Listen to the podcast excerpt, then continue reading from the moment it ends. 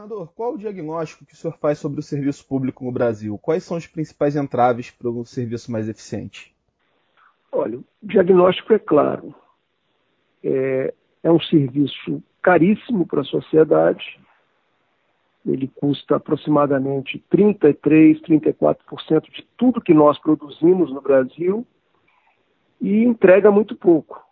Se a gente olhar a qualidade da educação que o serviço público entrega, é só olhar a nossa, a nossa pontuação no PISA, nós estamos muito longe é, de um serviço satisfatório. Se a gente olhar é, indicadores em outras áreas, como saúde pública, como segurança, nós vamos percorrer a mesma avaliação. Então, assim, tem alguma coisa errada no serviço público para você gastar tanto dinheiro da nação e, e, ter uma, e ter uma ineficiência na contraprestação de serviço. Perfeito. E por que a reforma administrativa devia ser priorizada nesse momento? Assim, é, essa é uma prioridade antiga. Né? No governo Fernando Henrique é, foi tentada foi tentada a reforma. É, alguns dispositivos foram aprovados ali, liderados pelo ministro na à época, o Bresser Pereira, mas a essência da, da, da reforma não foi não foi atacada naquele período. É, então, assim, é uma prioridade antiga, o mundo mudou, a vida mudou, é, e o serviço público, foi, o serviço público brasileiro ficou parado no tempo. Então, assim, é uma prioridade de muito tempo. Na pandemia, agravou, né? porque se, se a pandemia explicitou a desigualdade social no Brasil, ela explicitou também, paralelamente, a desigualdade entre trabalhadores do setor privado e do setor público. O setor, o setor privado foram obrigados a, a, aceitar a suspensão de contrato, diminuição de salário, é, estão vivendo demissões, e o setor público praticamente não deu nenhuma contribuição para a nação enfrentar esse problema. Então, assim, se já era uma prioridade antiga, é, na pandemia, no pós-pandemia, vira uma prioridade absoluta é, é, para o nosso, nosso país. Né? E tem efeitos fundamentais. Né? Quer dizer, primeiro, uma reforma vai melhorar a contraprestação de serviço público, é, e temos que lembrar que os usuários do serviço público são os mais pobres no Brasil, né? os mais ricos têm seguro-saúde, têm escola privada para filho, muitas vezes têm segurança privada nos seus condomínios e assim por diante mas os pobres, é, é, é, é, os vulneráveis da sociedade brasileira, os setores vulneráveis, precisam do serviço público funcionando. Então, o primeiro impacto é melhoria da melhoria é, da contraprestação de serviços que são essenciais à maioria da população. O segundo impacto é produtividade, né? Se o setor público consome tanto dinheiro no, no, no nosso país, Quer dizer, você só melhora a produtividade da economia brasileira se você melhorar a produtividade do, do serviço público brasileiro. Então, é, é, é prioritaríssimo a gente, a gente focar na reforma administrativa, na reforma do RH do setor público brasileiro, como a gente vem falando. Perfeito. E quais seriam os principais pontos que deveriam ser abordados aí nesse, em um projeto de reforma? Olha, é, eu acho que o primeiro ponto importante é extinguir de uma maneira definitiva é, é, as chamadas promoções, progressões nas carreiras que, a, que são automáticas. Né? É, qualquer, qualquer passo à frente numa carreira, é, nesse mundo que nós estamos vivendo, ela, ela ocorre por avaliação de desempenho do profissional. Né? É, é, então, assim, esse é, esse é a primeira, primeiro ponto, está lá na Constituição, é só regulamentar. Nós precisamos de uma, de uma, de uma, de uma introdução de avaliação, é, de avaliação de desempenho dos nossos servidores.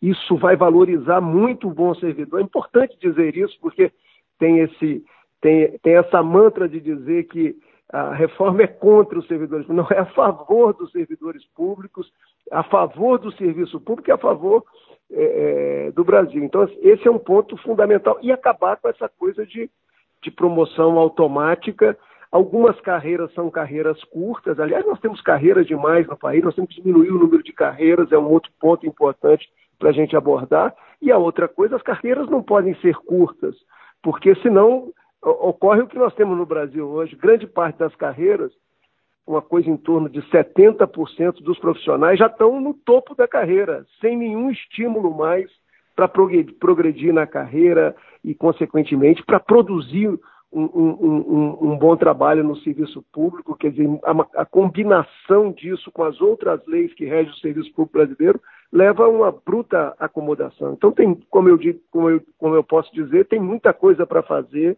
é, é, na estrutura do serviço público.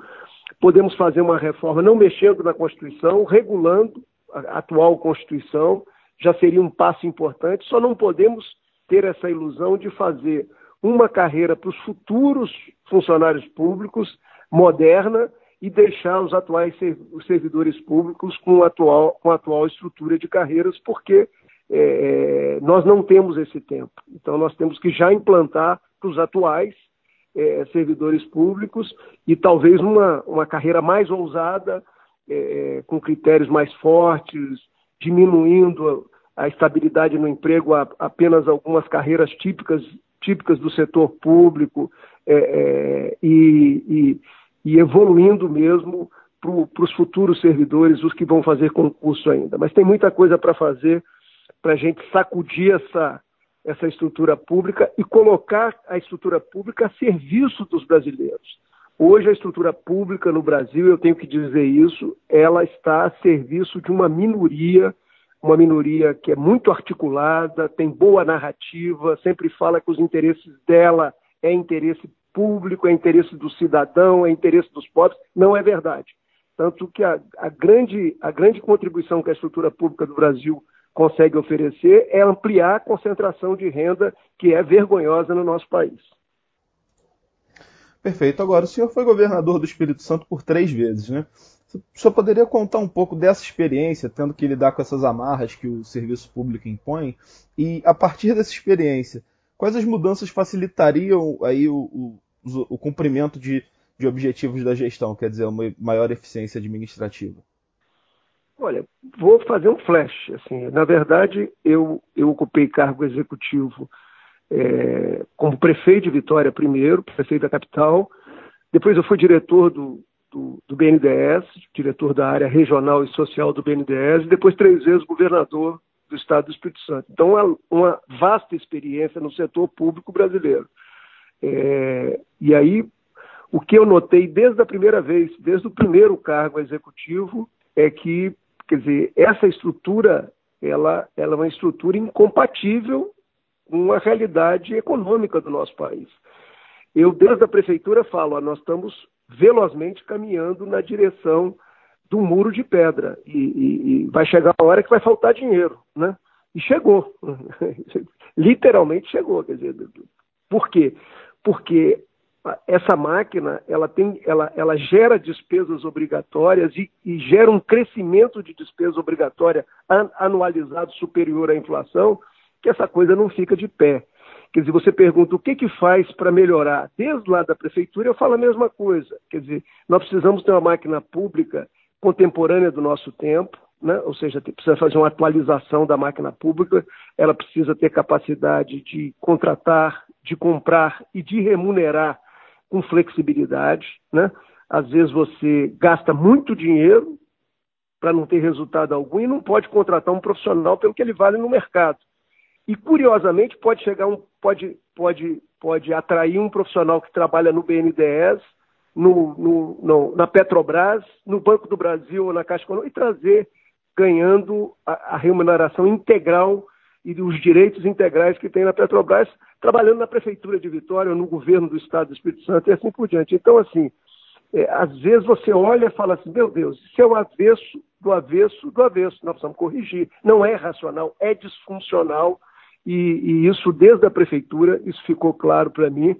É, e olha quanto tempo, é, foi na década de 90 que eu fui prefeito da capital do Espírito Santo. Então, assim, é, já passou da hora de corrigir e corrigir essa estrutura é valorizar os bons funcionários, que são ma maioria na máquina pública, e é prestar serviços públicos de qualidade. Aí você fala é, com a alma, com o coração, com a expectativa, com o sentimento dos brasileiros de norte a sul.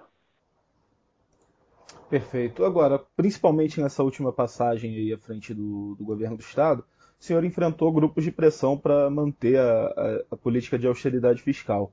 Como foi esse desafio de passar para a sociedade essa mensagem de que cuidar das contas também importa? E quais os resultados que essa sua postura acabou trazendo para frente? Olha, em todos os mandatos é, tivemos que administrar, dialogar, negociar é, em torno de muita pressão. Né? Eu volto a dizer, são grupos pequenos, mas são grupos muito organizados e que confunde a sociedade com as suas, com as suas boas narrativas. Né? É, confunde no sentido de vender uma coisa que não é verdadeira. Né? Então, é, nessa última passagem no governo, chamou a atenção do país a greve que eclodiu da Polícia Militar do Estado do Espírito Santo. Eu estava, eu estava sendo operado de um câncer na bexiga, eu estava em São Paulo, e quando eu estava no centro cirúrgico, eclodiu uma greve da Polícia Militar. Mas é importante dizer que pressões e, e movimentos nós tivemos de outros grupos funcionais ao longo desse último mandato é, também. Né? Quer dizer, e aí tem que ter muita paciência, né? porque a primeira reação da sociedade é assim, por que, que, por que, que não dá o que eles estão pedindo, sabe?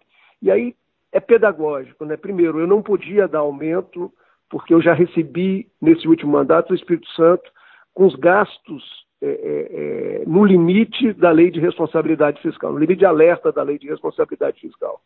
Então, é uma coisa muito técnica que você precisa aprender a explicar isso para a população, para a população entender, olha, a lei não permite que eu aumente os gastos. Quando chega no limite de alerta, você precisa diminuir o gasto de pessoal como proporção da, da, da, da arrecadação, da receita líquida do Estado. Então, você precisa sair desses termos técnicos e conversar com a população, e foi o que fizemos. Né? Evidentemente que, é, do ponto de vista pedagógico, o capixaba é, ele, ele aprendeu também vendo o nosso entorno, porque a gente manteve as contas em dia é, é, e o Rio, o Rio do nosso lado. Capixaba gosta muito do Rio de Janeiro, então vai muito ao Rio de Janeiro. O, quando o Rio quebrou, isso, do ponto de vista do ponto de vista da, da, da, pedagogia, ajudou o capixaba a entender o rumo que a gente estava. Depois Minas Gerais quebrou, do outro lado. Minas é um lugar que, que tem tudo a ver com o Espírito Santo, porque quando o mineiro quer praia, um dos pontos do Brasil que o mineiro se desloca é para o Espírito Santo. Então a interação de capixaba com mineiro é muito grande. Então, assim, é, fizemos o certo, os vizinhos fizeram errado, deram com os burros na água, isso facilitou a nossa conversa. Mas tem uma coisa que facilitou mais do que isso, que é a gente fez um duro ajuste fiscal, o mais, o mais é, é, é, é rigoroso ajuste fiscal desse período, e ao mesmo tempo, no mesmo período, saímos do 11 lugar no IDEB na educação e fomos para primeiro lugar na prova de português e matemática. Sai de 11 e vai para primeiro lugar. Vai para vai a menor mortalidade infantil segundo o IBGE, de todo o país. Vai para a segunda expectativa de vida.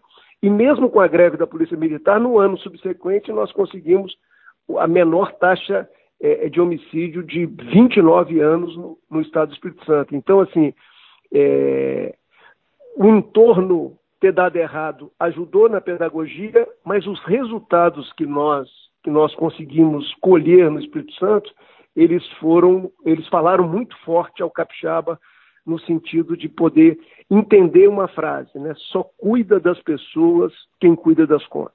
Essa frase a gente trabalhou ela muito, mas na medida que aconteceu, aconteceram os episódios do Rio e de Minas e a gente começou também a colher bons resultados dos serviços públicos, essa frase ganhou força e, e, e eu não digo que virou cultura no Espírito Santo, mas tem, tem alguns pontos de avanço para virar cultura no Espírito Santo. Não é fácil virar cultura a questão do equilíbrio fiscal em qualquer parte do Brasil, é, muito acostumada à desorganização fiscal. Né?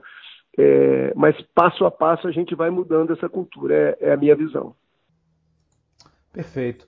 E recentemente o senhor disse que é hora de abandonar essa visão de curto prazo e experimentar outra história. É, qual a importância disso para a modernização do Estado?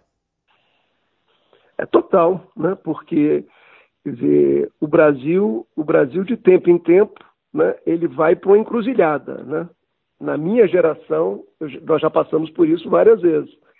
E entre o caminho fácil né, da demagogia, do populismo, né, da visão da visão do curto prazo, né, que muitas vezes está ligada a questões eleitorais e assim por diante, ou eleitoreiras, talvez seja melhor dizer assim. Né? Então você tem um caminho fácil com esses, com esses, com esses atributos e tem um caminho certo, né? que é você modernizar o país, atualizar o país, olhar o que foi feito bem feito mundo afora, o que que, que, que a Coreia do Sul fez na educação depois da Guerra da Coreia, como é que eles escolheram resultados, o que, que a gente pode aprender com a experiência deles, né? O que, que, que, que, que, que a Alemanha faz para ter os resultados que tem, quer dizer, então tem o caminho certo, né? o caminho de você modernizar o país, buscar boas experiências mundo afora, buscar boas experiências, inclusive dentro do país, nós temos boas experiências no país, é, o caminho certo, qual a dificuldade dele? Você precisa explicar para as pessoas, muitas vezes você vai fazer uma reforma você, você vai contrariar alguns interesses. Por exemplo, a reforma administrativa, a reforma do RH, ela beneficia o bom funcionário, mas ela vai, vai prejudicar aquele funcionário que está ali acomodado, que, que, que não quer ser avaliado, não quer, não quer ter avaliação do seu desempenho, da sua função e assim por diante. Então, tem que conversar, tem que ganhar a sociedade. O, o que nós temos que ter clareza é o seguinte: é, essa pátria de, privilégio, de privilégios e de privilegiados é, é uma pátria muito restrita. Quer dizer, a grande maioria dos brasileiros não tem esses privilégios é, é que esse pequeno grupo tem. Também não tem como universalizar esses privilégios. Então, nós precisamos é modernizar o país e transformar esse país de, de um país de privilégios e privilegiados num país de, de igualdade de oportunidade para todos. Esse é o desafio. Né? é um desafio é, é, robusto, mas pelo menos você, se conseguir, você mobiliza a maioria da população que não são os privilegiados, não estão cobertos por, essas, por, esse, por esses benefícios. Então, é, é essa capacidade que nós que, temos que desenvolver. Então, tem um, tem um elemento de comunicação que é muito forte nessa tarefa que nós precisamos é, perseguir para modernizar o nosso país. E dentro dessa tarefa, eu, eu digo assim, a reforma de RH, a reforma RH do setor público, a reforma administrativa tem um papel fundamental para que a gente transforme o imenso potencial que esse país tem em oportunidade para os seus filhos.